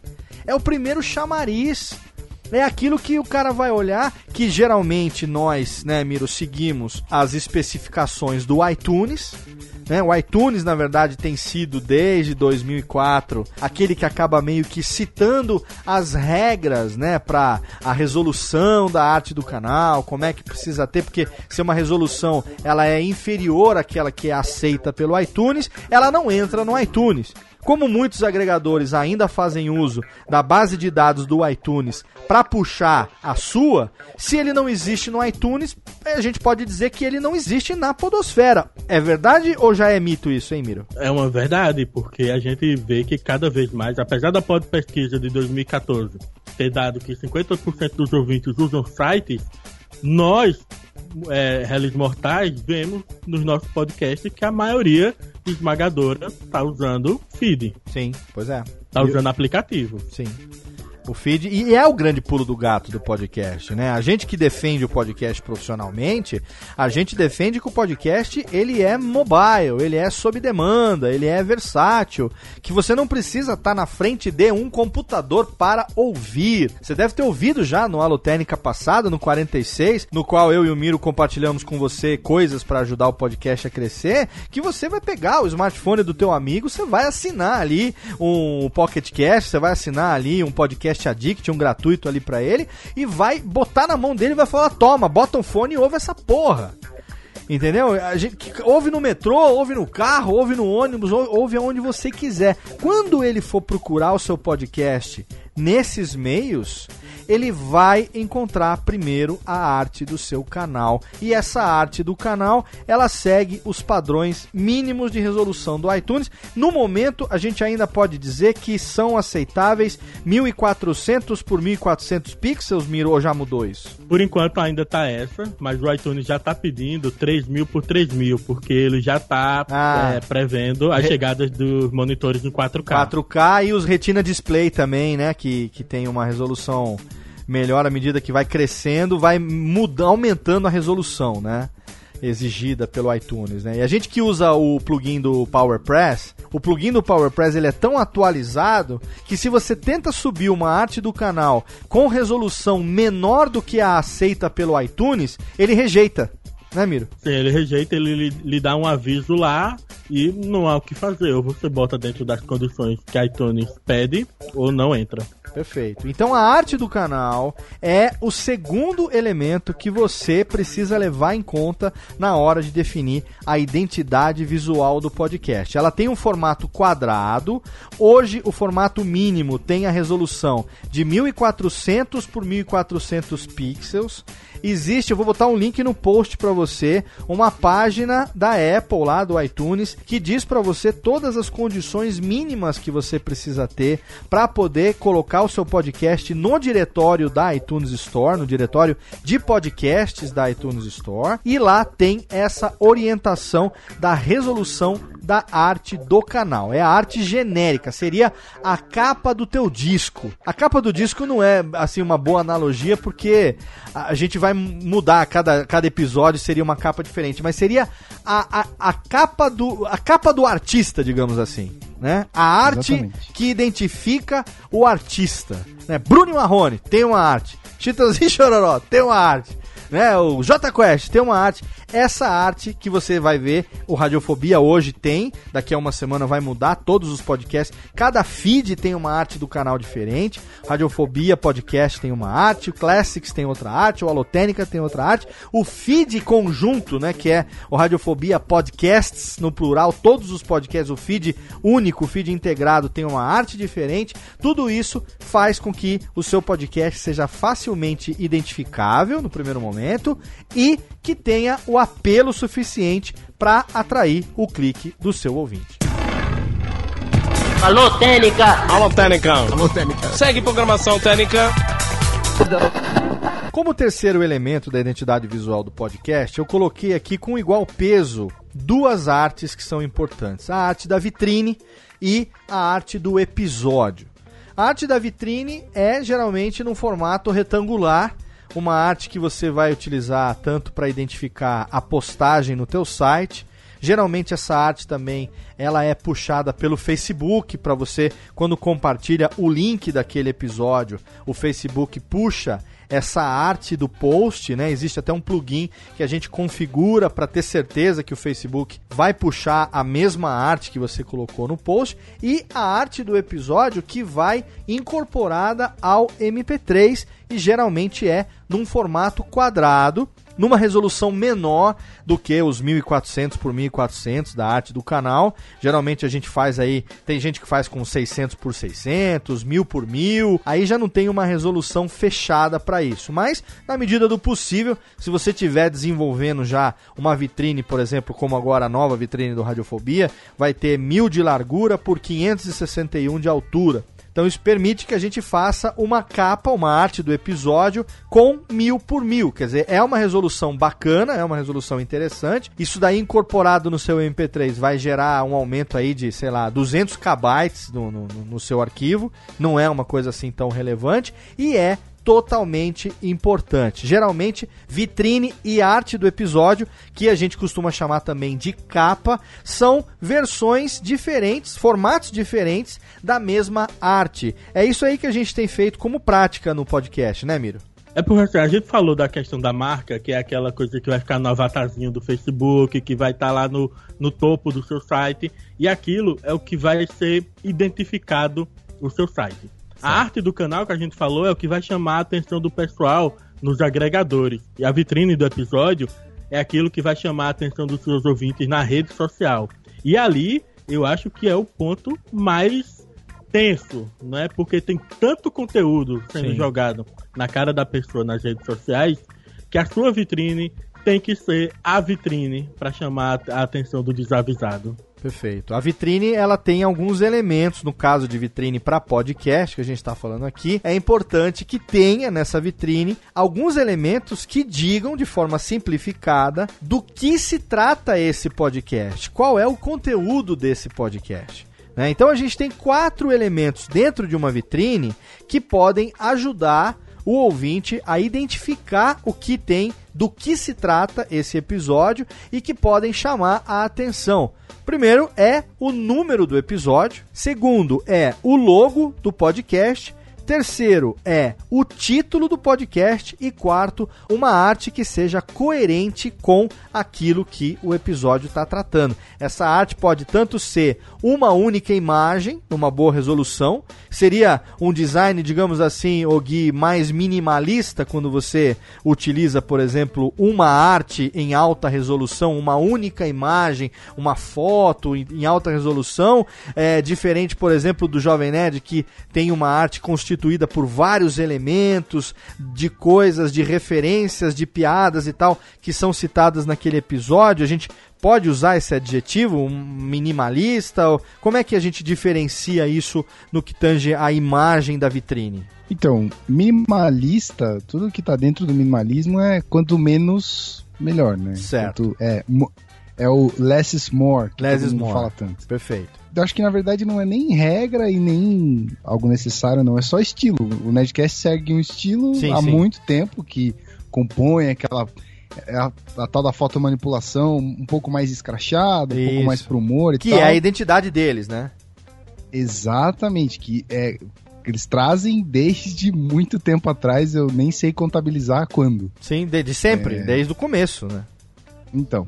Desde a época que eles a... próprios faziam a arte e recortavam ali e depois futuramente contrataram artistas para fazer isso, mas é a identidade visual do Nerdcast você ter elementos na capa que remetem a momentos engraçados ou piadas que foram mais relevantes naquele episódio. Tem a ver com a identidade visual deles, tem coerência, né? Uhum. E mais do que é, estilo, sendo minimalista, sendo essa grandiosidade toda, sendo chamativo, né? Uhum. Tem a identidade. A gente comentou da identidade deles, então pode ser, pode ser não, existem outros podcasts que carregam um estilo diferente, mas é o deles, é característico e aí essa é a identificação que você cria, sendo colorido ou preto e branco é o que você está carregando com o seu podcast daqui para frente, entendeu? Então as pessoas identificam o seu podcast a longa distância, né, de primeiro olhar assim, sabendo o estilo que você carrega durante todo esse tempo. Perfeito. E eu vou falar um negócio aqui que muita gente talvez aí vá se assustar agora. Mas é porque eu tô trabalhando com os caras há quatro anos e eu sei de um negócio que talvez você se assuste aí do outro lado. Mas você entre agora em qualquer episódio do Nerdcast, seja no seu agregador ou seja na vitrine do próprio site, e você vai notar o seguinte: agora, olhe o que eu vou falar e você vai perceber. Não tem logo no Nerdcast. O Nerdcast não tem logo. O Jovem Nerd tem logo. O Nerdcast não. A marca Exatamente. do Nerdcast é a mesma fonte em bold, né, em caixa alta, uma fonte um pouco mais grossa, escrita em laranja. E acabou. Não é um logo propriamente dito, mas não é porque não é um logo que não representa uma marca. É isso que é importante a gente levar em consideração. Se, não tem aquele logo novo do Jovem Nerd, aquele verde recortado da última reformulação que eles fizeram, que modernizaram a marca e tudo mais. Aquele logo não está presente nas vitrines do Nerd, nas vitrines do Nerdcast. Mas Léo, se você puxar no tempo, né, o Jovem Nerd antes da marca atual do Jovem Nerd Verde, ele não tinha uma marca definida como Jovem Nerd. Tanto é que eles, na época que lançaram, espalharam aos quatro ventos, que agora finalmente a gente tem uma marca, né? Sim. Mas, mas o Jovem Nerd, queira ou não, ele tem uma marca, que é, que é o Nerdinho. Sabe? Sim. O Nerdcast tem o Nerdinho como marca. Sim, Tanto exatamente. é que a capa no iTunes é o Nerdinho e você vê aquilo e reconhece na hora que é o Nerdcast. Exatamente. E tá, tem só o Nerdinho e a palavra Nerdcast em branco, escrito, com a mesma fonte que o Nerdcast é escrito em todas as vitrines em laranja. Então, quer dizer, a maneira como você escreve, o grafismo que você utiliza, ele pode sim ser utilizado como logo e ele pode sim ser representativo da sua marca, não é verdade, Gui? Eu tô falando besteira também. De forma alguma. Tá sendo totalmente coerente, porque é, o Jovem Nerd, como a gente já falou, a gente vai repetir isso aqui, não é o logo, não é o grafismo Nerdcast que cria uma identidade, cria um logo, mas o que cria identidade nele são é a forma que as capas são feitas. Todas as capas, desde o começo. Isso cria identidade, isso cria uma coerência, que acho que é algo que também a gente tem que prezar em tudo aquilo que a gente faz, né? Tem que ser coerente o que você está se predispondo a fazer. Se você faz uma arte de uma maneira e no programa seguinte aquela arte vem modificada, totalmente diferente, no terceiro uma outra que não tem nada a ver, você não desenvolve uma coerência com aquilo que você está se propondo a fazer. Consequentemente, você conseguir uma identificação imediata por parte do seu ouvinte se torna algo extremamente complexo, né? difícil de acontecer. Ari, totalmente ligado com isso de coerência, eu tenho o meu, o meu exemplo e o seu exemplo é o que, por exemplo, a gente que não sabe lidar muito com editores de imagem, a gente tem modelos, né? Então, o ideal é, se você não sabe usar um Photoshop, você pede, você contrata um designer para ele desenvolver um modelo de vitrine e você vai só mudar elementos básicos, como título, número do episódio e aquela imagem que destaca o tema do episódio. Sim. É, como no Clash, por exemplo, você muda só a foto dos artistas. Isso. Cara, não tenta fazer as vitrines do Jovem Nerd se você for se você não for muito bom no Photoshop. Cara, porque senão fica ruim. Não, e olha, eu vou falar para você. O Jovem Nerd tem dois artistas que prestam serviço ali para eles de vitrine. É, o André Carvalho e o Ciro Soleiro. Isso não é segredo para ninguém. O crédito deles está em todos os episódios. Se você nunca reparou, é só você entrar lá, vai estar escrito em cada episódio arte da capa, fulano de tal, com o link pro LinkedIn, ou seja lá qual for a rede do artista. E esses caras, eles são extremamente profissionais no que eles fazem. Os caras são fera neném do Photoshop. O Ciro, de vez em quando, compartilha nas redes sociais dele o processo de criação das artes da vitrine do Jovem Nerd e é uma coisa assim que, cara, eu acompanho isso, o processo de aprovação, o processo de revisão no dia a dia através do Trello que a gente tem do Jovem Nerd. E aí, cara, tem umas artes assim que Sabe, o briefing quem passa geralmente sou eu. Quando faço a revisão do programa, o Miro faz a decupagem e a edição e eu faço a revisão e a remontagem de acordo com aquilo que a gente acha que vai ficar melhor para ordem, para piada e tudo mais. Nesse momento da revisão, eu coloco os bullets ali, os tópicos daquilo que foi mais engraçado que ficaria legal na vitrine do programa. Fecho isso e brifo o artista para ele fazer. E aí, ele vai ouvir o programa, vai ler as dicas que eu dei e vai fazer a vitrine. E aí, cara, esse processo é um processo tão complexo, tão profissional, que eu vou falar pra você, não é pra qualquer Zé Chupeta fazer, não, cara. É foda. Sabe? É muito foda. E é por isso, inspirado pelo Jovem Nerd, que a partir da semana que vem, todas as vitrines e todos os podcasts do Radiofobia serão by Gui de la Coleta. Então ninguém encha mais o saco. Se alguém quiser, eh, reclama com o Gui, porque as vitrines a partir de agora serão responsabilidade dele. Ficou bom? Eu só vou aprovar e reprovar. Não, não tá bom, muda. Agora não quero saber. Chega. No more fireworks pra Léo Lopes, eu não quero mais saber dessa bodega. Mas o legal é que você tendo a vitrine, que é o formato retangular, e você tendo também a sua arte do episódio, que é o formato quadrado, que vai incorporado no MP3, essas serão as identificações visuais do seu episódio de podcast. Então, por exemplo, Pocket Casts quando você faz o download e vai tocar, ele exibe ali a arte do episódio, a arte que está incorporada. O iCast, por exemplo, você não precisa nem fazer o download do episódio. Se você assina lá aquele feed, no próprio feed, a arte da capa, a arte que está embedada no MP3, já aparece no diretório antes mesmo de você fazer o download. Então é muito importante que você tenha a arte da capa incorporada no MP3, que você utilize aplicativos como o Tag Scanner ou como o próprio iTunes para você poder incorporar as ID3 tags, né? A gente ainda vai fazer aqui uma alotênica sobre ID3 tags, que é algo que o pessoal tem muita dúvida sobre como taguear um MP3, de que maneira faz, tem muita gente que não sabe fazer isso. Eu e Miro ainda vamos gravar aqui uma alotênica ensinando e dando um tutorial de como fazer isso aqui mas é simples. Você pode pegar um software como o Tag Scanner, vou botar o link no post para você, ou você pode também utilizar aplicativos como o próprio iTunes e você vai colocar ali as tags daquele programa: título, número do episódio, nome dos participantes, identidade do álbum e a arte da capa. Essa arte da capa, quando está incorporada no MP3, você já faz o upload no seu servidor, incorporada no MP3, ela vai aparecer nos agregadores e no momento que o cara estiver ouvindo, essa capinha vai aparecer. E aí a coerência é que ela seja uma versão quadrada da vitrine, que geralmente é retangular. Então você tem duas opções. Você contrata um artista para fazer isso para você, ou então você cria, como o Miro falou, modelos que permitam que a cada episódio você possa com facilidade trocar a arte do fundo, trocar o número do episódio e o título, e com isso você tenha o terceiro elemento que compõe a identidade visual do seu podcast, que são as artes do episódio, vitrine e capa do MP3. Alô, Técnica! Alô, Técnica! Alô, Técnica! Segue programação Técnica!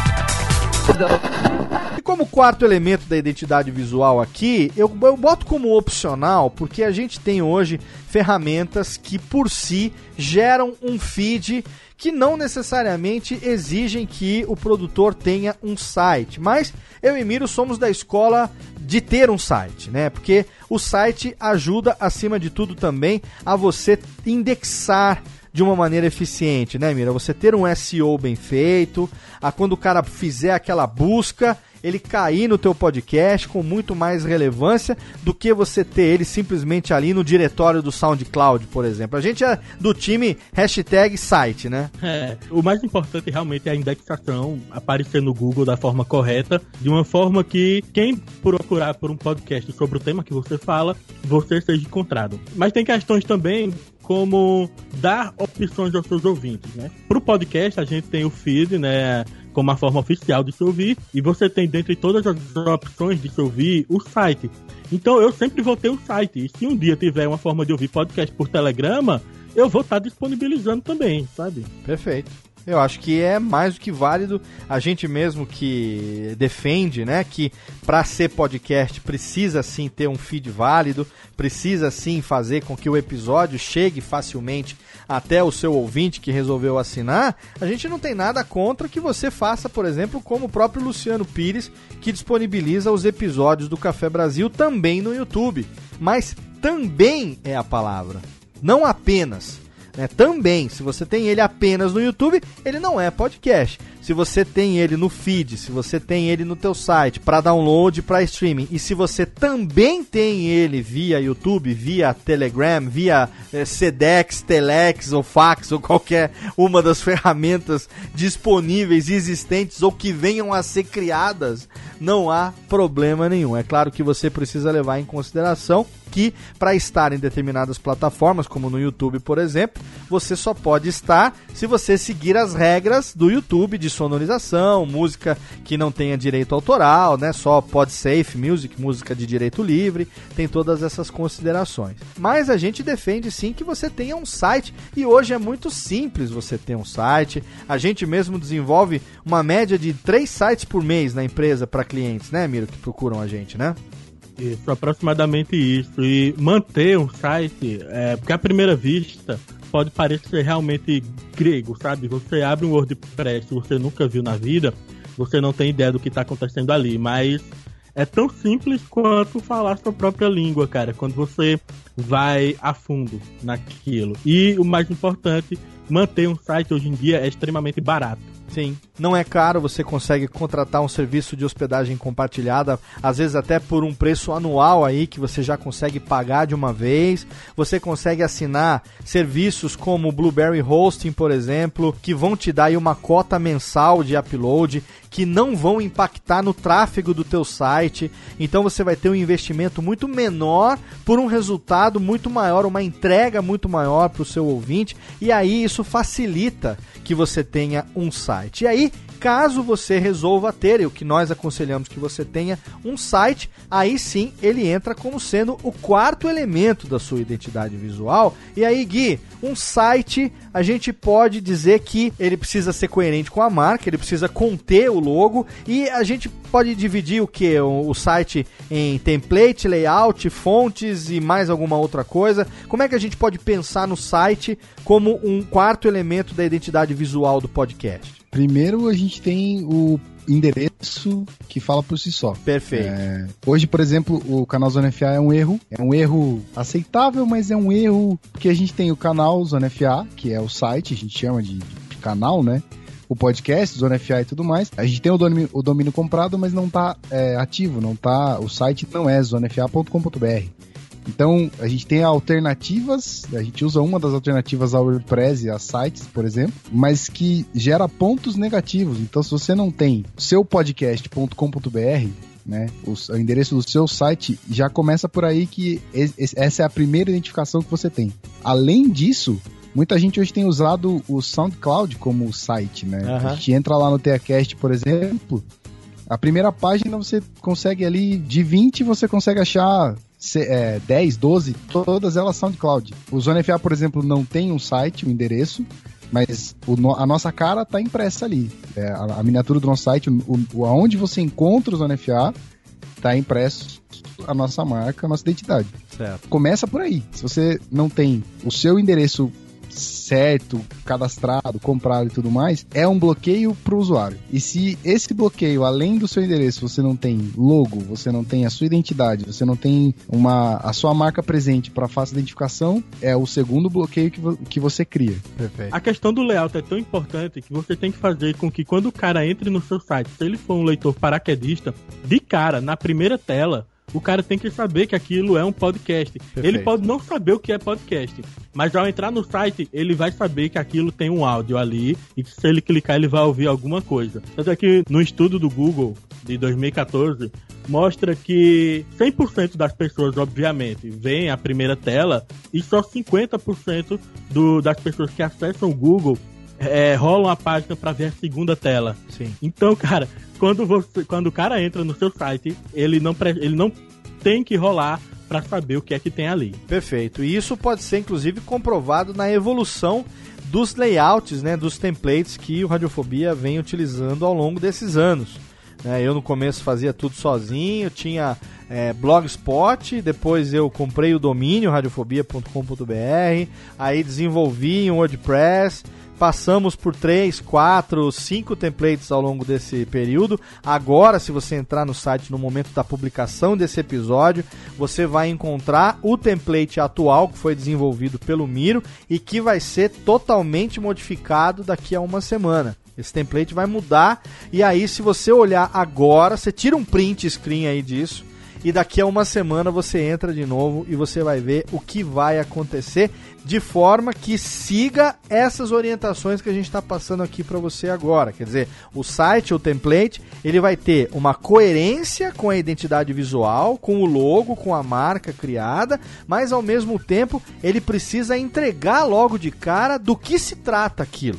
Se alguém assina o Radiofobia, se alguém entra eventualmente no site, quando alguém acompanha nas redes sociais e aí sabe que saiu um novo episódio, vai clicar no link lá do Twitter ou do Facebook, vai cair na página e o cara já sabe que ali ele está no Radiofobia. Mas isso que o Miro falou é muito importante, porque a gente tem muitos paraquedistas. A gente que desenvolve um SEO bem feito, a gente traz sempre um público novo através das buscas. Né? Se a gente for compartilhar aqui o nosso Analytics de quais são as expressões e frases e palavras que trazem público para dentro do nosso podcast, você não acredita. Que tipo de coisa que traz, que tipo, cada tipo de busca totalmente alternativa que acaba trazendo gente para dentro do podcast. Esses são os chamados paraquedistas, né? O cara procura por um negócio que não tem nada a ver e o SEO ali é tão bem feito que o cara vem parar no teu site. Léo, a própria forma como você descobriu o podcast caindo de paraquedista no Jovem Nerd. Sim, sim, sim, foi totalmente paraquedista. Eu fui procurar sobre Guilherme Briggs. Guilherme Briggs entrevista. Era isso que eu queria saber. e aí fui cair no Jovem Nerd e aí eu descobri que existia esse negócio chamado podcast. Exatamente Exatamente. Quer dizer, você tá vendo o que, que uma indexação bem ou mal feita pode causar na vida de uma pessoa? Um caminho sem volta. É. Pode... Isso é engraçado que vai além do layout, né? Isso é totalmente as entranhas do site. Então, sim, sim, sim. É, quando a gente pesquisa radiofobia ou quando a gente pesquisa podcast, primeiro, o primeiro link do, de podcast é o mundo podcast. Então, é, as pessoas chegam até podcast ou até você através de um site. O efeito negativo de não ter um site é justamente o que eu passo como podcast hoje. Se você pesquisa o nosso nome, o primeiro link você vai encontrar, obviamente, mas não pelo SEO bem feito. Mas o último link da página, por exemplo, é uma, é uma, uma matéria de um outro portal falando sobre o começo do, do Zona FA lá em 2014, que não era nem podcast. Então, tem esses efeitos negativos de você não ter um site. Sim. Então é, é, é, muito relevante você levar em consideração que além do layout do visual, você precisa ter uma estrutura muito bem feita. O motor tem que estar tá funcionando muito bem debaixo do capô.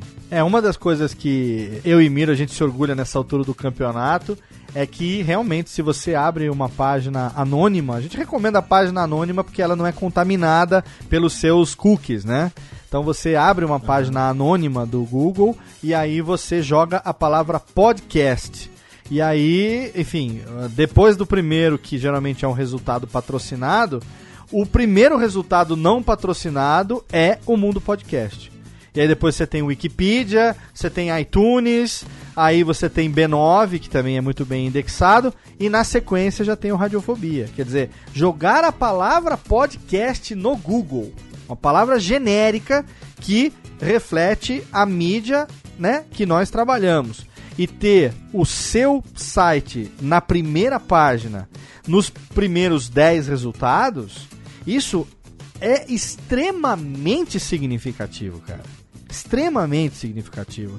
Porque alguém que não sabe o que é podcast, que não está contaminado pelos cookies, joga podcast, ele vai ter ali nas primeiras 5, 6 opções as coisas que ele vai clicar para conhecer a mídia. E nisso, se você tem um SEO bem feito, ele cai no teu site. E aí você tem as consequências disso. Se você tem um site bem feito, ele cai no teu site, ele vê que o site é legal, ele vai ser estimulado porque ali tem um player, tem uma vitrine bacana, ele clica, ele ouve. Se você entra, tem um template de merda, ele fala: "Nossa, credo", pula, apaga e nem fica sabendo do que se trata, entendeu? Então por isso que o site é sim elemento fundamental dentro da sua identidade visual. Caso você resolva ter um, aí eu recomendo que você também contrate alguém que faz isso com propriedade, alguém que faz esse estudo, alguém que desenvolve isso, que vai ouvir teu briefing, que vai fazer o negócio de acordo com aquilo que você quer, mas que vai ter também a liberdade de dizer se aquilo funciona, se aquilo não funciona, que modéstia às picas é o que a gente faz na empresa, né, Mira? A gente não faz cegamente aquilo que o cliente pede. A gente dá uma consultoria, a gente recomenda, olha, isso aqui não vai funcionar direito, isso aqui tá legal, acho que o teu logo não tá bom, vamos recomendar um designer aí para dar uma melhorada nisso. Tem certeza que você vai querer usar esse word art como como logo do podcast? Acho que não vai funcionar direito. Vamos dar uma melhoradinha nisso? Vamos dar uma, mexadinha? Né? A gente tem os designers aqui que fazem o precinho camarada. Vamos fechar um pacote completo aqui. Logo mais, mais site, mais configuração do PowerPress. Bonitinho, você já sai com o seu primeiro podcast já né, no iTunes, bonitão, entendeu? Então é esse tipo de trabalho que você pode fazer, claro que você pode fazer sozinho. Tem muitos tutoriais na internet que ensinam. Mundo Podcast é a grande fonte hoje de conhecimento para você poder fazer isso. O Alotênica está aqui para isso também, mas é claro que se você quiser, tem os serviços que você pode contratar de pessoas profissionais que vão te ajudar a fazer isso, que trabalham isso no dia a dia e que vão te ajudar a definir, a pensar, a estudar e fazer uma coisa bem concebida para a identidade visual do seu podcast. Alô, Técnica! Alô, Técnica! Alô, Técnica! Segue programação Técnica! Meus amigos, eu acho que, né, fizemos hoje um Alotênica longo, muito mais longo do que o normal, mais do que o dobro da duração dos programas que a gente está acostumado a entregar todo mês, mas acho que o tema realmente valeu, porque a gente quis aqui dar um overview aí, uma visão geral de tudo aquilo que a identidade visual de um podcast precisa ter. Gui, você, como profissional do meio, acho que a gente esqueceu de alguma coisa. Você, você particularmente tem alguma coisa que você quer recomendar que o podcaster, que o produtor não deixe de levar em consideração na hora de pensar na sua identidade visual, por favor, passe essa mensagem agora também no final aqui do programa. Olha, eu acho que é mais importante a gente ter aquilo que eu, comentei com você desde o começo, a unidade sua, a unidade da sua marca, a unidade da sua presença tem que ser a mesma. Ela tem que realmente ser uma coisa só. E o mais importante, eu acho, é, vai além do visual, como eu sempre falo. O que, o que a gente coloca sempre em pauta é que eu faço o trabalho que não é tangível para as pessoas. Quando alguém me contrata, quando alguém chega para conversar comigo, ah, eu preciso de uma identidade, eu preciso de um logo, eu preciso de um banner, será alguma coisa assim. Isso não, não é um produto. Não é uma coisa que ela vai na, na prateleira, escolhe, compra, Sim. paga e recebe. Perfeito. Então é muito difícil de se vender começa por aí. E é muito difícil também de fazer a pessoa entender o valor que isso tem. Então, além de posicionar, é, além de você, é, cliente, possível consumidor do meu trabalho, do trabalho da, da radiofobia e tudo mais, é só se colocar no papel de tipo, se eu não sei, eu posso ter a opinião de quem sabe. Perfeito. É mais esse ponto. Você mesmo se colocou no ponto de vou ser o cliente, né? Vou parar de dar pitaco, vou aceitar o que vem porque pode ser melhor. Então é, é exatamente esse o ponto. Vai além do que eu vou falar para você que tem que ser menos é mais, que tem que ser branco ou preto. É mais falar para você ouvinte que você pode criar um produto muito bom e deixar ele na mão de alguém que vá trazer isso visualmente falando de uma forma mais clara e mais assertiva. Esse é o ponto, é ser mais assertivo. Perfeito, perfeito. Tiago Miro, você com toda a experiência do mundo podcast, você que está aí com o layout renovado, você que acompanhou agora, está acompanhando ainda essa mudança, você que está responsável pela programação dos sites do Radiofobia, todos eles com base no design que o Gui está desenvolvendo agora e a gente vai estrear semana que vem. O que, que você pode acrescentar e compartilhar com o nosso ouvinte sobre o tema de hoje? Algo que eu tenho visto, Léo, nesses quase cinco anos publicando podcasts, é que um comportamento muito comum entre novos podcasts é aquela ideia de que é, eu não vou cuidar agora, vou esperar dar certo. Se der certo, eu vou ajeitar, não é? Uhum. E não, não vai dar certo, sabe? Dessa forma. Sim, Nenhum negócio dá certo para depois ter um investimento. Ele precisa ter um investimento para poder dar certo. Pode não dar certo, mas se não tiver um investimento de cara para ser bom, dar aquela primeira boa impressão, ele não vai dar certo com certeza. Pensa logo no começo em começar bem, porque aí a chance de você conseguir engrenar, né, se sentir motivado com o feedback que você vai receber, e aí sim você poder continuar fazendo é muito maior do que você começar, né, de uma maneira qualquer e ficar esperando para poder, ah, não, então se eu tiver tantos downloads, eu começo né? Se eu conseguir determinada posição no iTunes ou sei lá o que for, aí eu começo a fazer. Não é assim que a coisa funciona, né? Não adianta ficar esperando. E, e eu coloco e eu coloco eu mesmo como exemplo disso. Se antes de publicar o primeiro episódio lá em 2011 eu tivesse planejado o que eu ia fazer, se eu soubesse o que eu queria, e até como o Gui falou, se eu soubesse quem eu era ali como podcaster, nossa, a estrada teria sido tão mais simples do que foi. É, com certeza. E você deixa de criar um impeditivo. Esse é o ponto mais chave. Sim. Se você deixar para fazer isso depois, você já está criando um impeditivo para o seu sucesso. Não, não é. A gente não está dizendo que é, ter um logo de sei lá quantos mil reais feito pelo designer americano, blá blá, sabe? Não é isso. Não Motherfucker é, não Jones. É Motherfucker Jones, o designer. Motherfucker Exato. Jones. Não Mas é, também não, não é vai fazer ter... logo de 5 dólares naqueles sites coletivos, né? É, pelo ah, amor, né? Pelo amor, né? Por favor. Mas é exatamente isso. Não é porque você tem que tá bem feito que é certeza de sucesso. Não é isso que vai fazer. Até porque o podcast a gente sempre bate na tecla de que o conteúdo é muito mais importante do que, às vezes, óbvio, a qualidade do áudio é, a métrica ou tudo mais e até o visual. Mas, se você deixa para trabalhar isso depois, é, pode ser que o caminho já tenha se perdido e não adianta mais voltar atrás. É a política da boa vizinhança. Vamos causar uma boa impressão para depois a gente chegar, tirar o sapato, abrir a geladeira e tudo mais.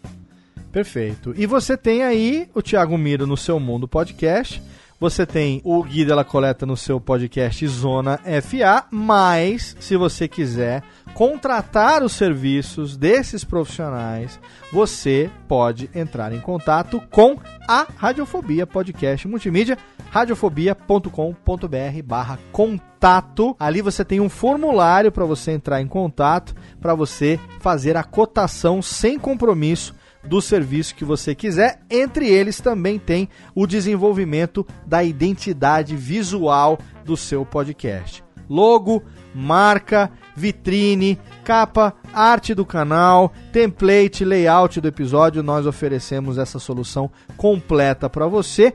Claro que você também, se tem conhecimento, pode fazer por conta própria. Claro que você também pode contratar pessoas que você já conheça, que sejam da sua confiança. Mas, se você quiser, nós estamos aqui também para atender, porque nosso DNA é o podcast. Não é verdade, meninos? Exatamente. Estamos aqui então encerrando o nosso Alotérica de hoje, um programa que ficou muito gigante, mas que ficou com um conteúdo bem legal. Eu espero que com isso nós tenhamos atendido aí a expectativa de muitos ouvintes, de muitos alunos meus que têm pedido essas dicas já há muito tempo. Eu estava esperando o momento certo, o momento adequado, há uma semana de renovar a identidade visual do Radiofobia para a gente publicar esse episódio do Alotênica. Você que está aí, pense em melhorar ou você que está começando, pense em fazer tudo bem pensado logo do começo para que você possa ter a melhor experiência possível como produtor e pode ter certeza, vale muito a pena com o feedback dos ouvintes, com o resultado que você vai alcançar. Se você quiser desenvolver o podcast de maneira profissional, também não é pecado nenhum, tá? Não é porque o podcast é uma mídia primordialmente amadora que você não pode desenvolver ele de maneira profissional. Pode sim, não tem pecado nenhum em você querer fazer e ganhar dinheiro com isso. Muito pelo contrário, se você conseguir, não deixe de compartilhar a fórmula do sucesso com o pessoal, porque todo mundo aí quer saber cada vez mais como fazer do podcast uma mídia rentável que tenha não só o retorno de reconhecimento, de interatividade, de feedback, enfim, que a gente tem com os ouvintes, mas também, por que não, o retorno financeiro que dependendo da maneira como você se dedica, daquilo que você busca, do planejamento que você faz, é perfeitamente possível, né, meninos? Hoje em dia já não é mais um sonho utópico você ganhar alguma coisa com podcast, não é verdade? Não, infelizmente tem muita gente seguindo nesse caminho e eu fico muito feliz de ver a mídia tomando esse rumo. E o Gui entrando agora para a família Radiofobia, oficialmente seja bem-vindo no descabaçamento radiofobético aqui no Alotênica. Começou o descabaçamento no Alotênica, no é, programa técnico. Exatamente, exato. é onde eu precisava estar. É então, onde você precisa, é onde você não queria, mas é onde você precisava estar aqui, meu Não, e é muito legal porque dá, dá para perceber que a mídia, a mídia, a gente tem que chamar o podcast de mídia e ela abre o espaço. É, eu, eu sou designer há quase sete anos aí, então é, além disso, a paixão pelo podcast está me proporcionando outras coisas. Está me proporcionando viver de podcast. Então, vagarosamente, mas com certeza isso vem acontecendo. E, cara, a porta está aberta. Basta você fazer o seu trabalho direito e começar com o pé direito com esse monte de dica que a gente deu aí. Com certeza. Assim a gente encerra esse episódio do Alotênica do mês de novembro de 2016. Mês que vem a gente está de volta com um episódio, no mínimo, digamos, inesperado para o mês de dezembro. O último Alotênica de 2016 pode ter uma expectativa legal aí, porque a gente vai preparar uma coisa totalmente diferente para você. E eu conto com o seu feedback, é claro, através do e-mail alotênica.radiofobia.com.br. Não deixa de seguir também arroba Alotênica no Twitter e também curtir a nossa página no Facebook, facebook.com barra alotênica. Obrigado pelo seu download, pela sua audiência. Mês que vem a gente tá de volta. Um abraço e até lá.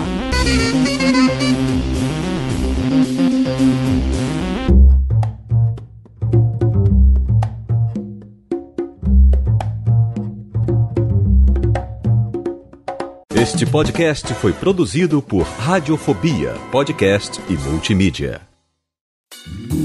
Oi, eu sou o Antônio Viviani e quero convidar você a ouvir o nosso podcast Voz Off. Desde julho de 2017, eu e meu amigo Nicola Lauleta temos o prazer de conversar com as grandes vozes do rádio, da TV e da publicidade do Brasil e trazer suas histórias até você. Se você, como nós, é apaixonado por locução, acesse vozoff.com.br e acompanhe nossos episódios aqui na Radiofobia Podcast Network.